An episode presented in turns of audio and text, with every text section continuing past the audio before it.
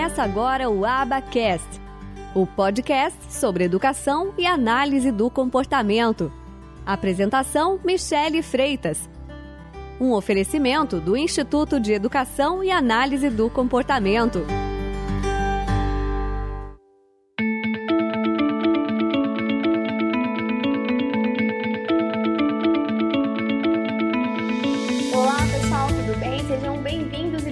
A mais esse vídeo do canal do YouTube.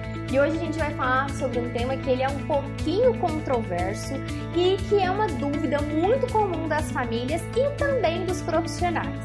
E aí, será que a criança deve permanecer no consultório com a terapeuta sem a presença dos pais? Será que os pais devem esperar lá na salinha de espera e a criança ficar sozinha com a terapeuta dentro do seu consultório, dentro da sua sala? Bom, é sobre isso que a gente vai falar hoje e eu vou dar aí um pouco da minha humilde opinião falar também com base em análise do comportamento e o que, que acontece aí geralmente uh, nos Estados Unidos dentro das universidades, dentro dos centros que fazem pesquisas.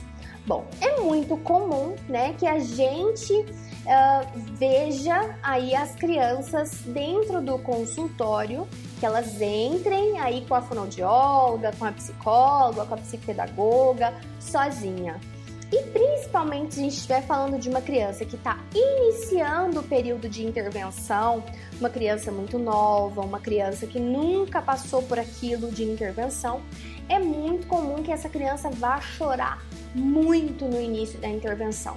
Isso vai gerar nas famílias que estão do outro lado da porta pessoas essas que não te conhecem, te acabaram de te conhecer há pouco tempo, acabaram de contratar o seu serviço, vai gerar uma instabilidade emocional, uma insegurança, uma sensação de sofrimento muito grande nas famílias. Uma, eles vão ao tempo inteiro te questionar se aquilo é realmente necessário, o que, que você está fazendo e etc. Então, para não fazer com que as famílias passem por essa situação e para não fazer com que você, enquanto profissional, não passe por essa situação, eu te recomendo que você busque ter paz dentro da sala de terapia com você. Exatamente isso.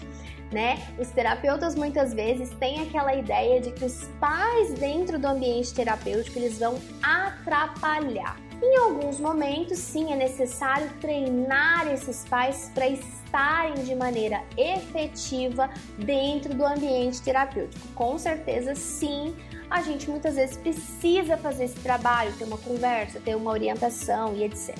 Mas com certeza vai ser sim, na maioria dos casos, muito benéfico ter a presença do pai ou da mãe. Você deve não só aceitar, como, na minha humilde opinião, encorajar. Por quê?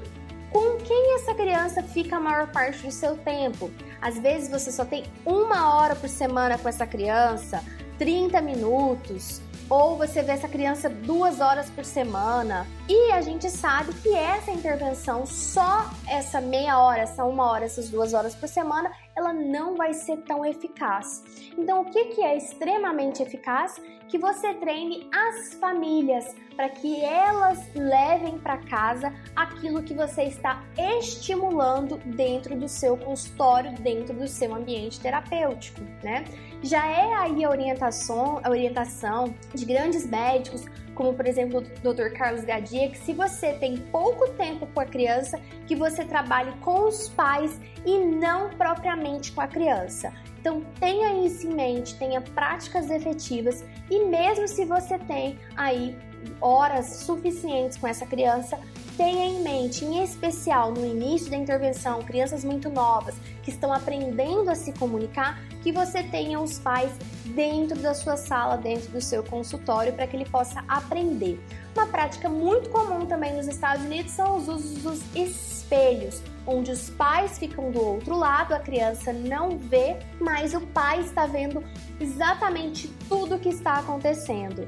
Então, se você está aí montando o seu consultório, pense nessa possibilidade, né? Pense em estratégias que possam fazer para que esses pais possam ver o que está acontecendo com aquela criança porque uma vez essas famílias vendo, assistindo, isso vai fazer com que eles confiem muito mais no seu trabalho, tenham uma segurança muito maior.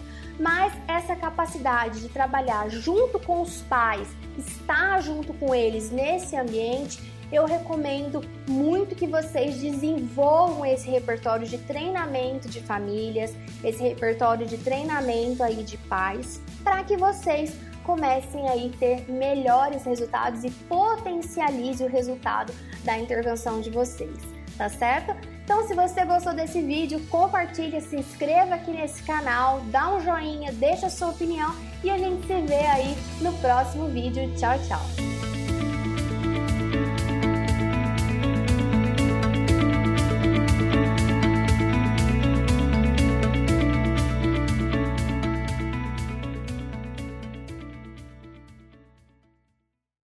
Podcast foi editado por Nós Wise Produção de Podcast. Acesse facebook.com barra ou siga-nos no Instagram, arroba.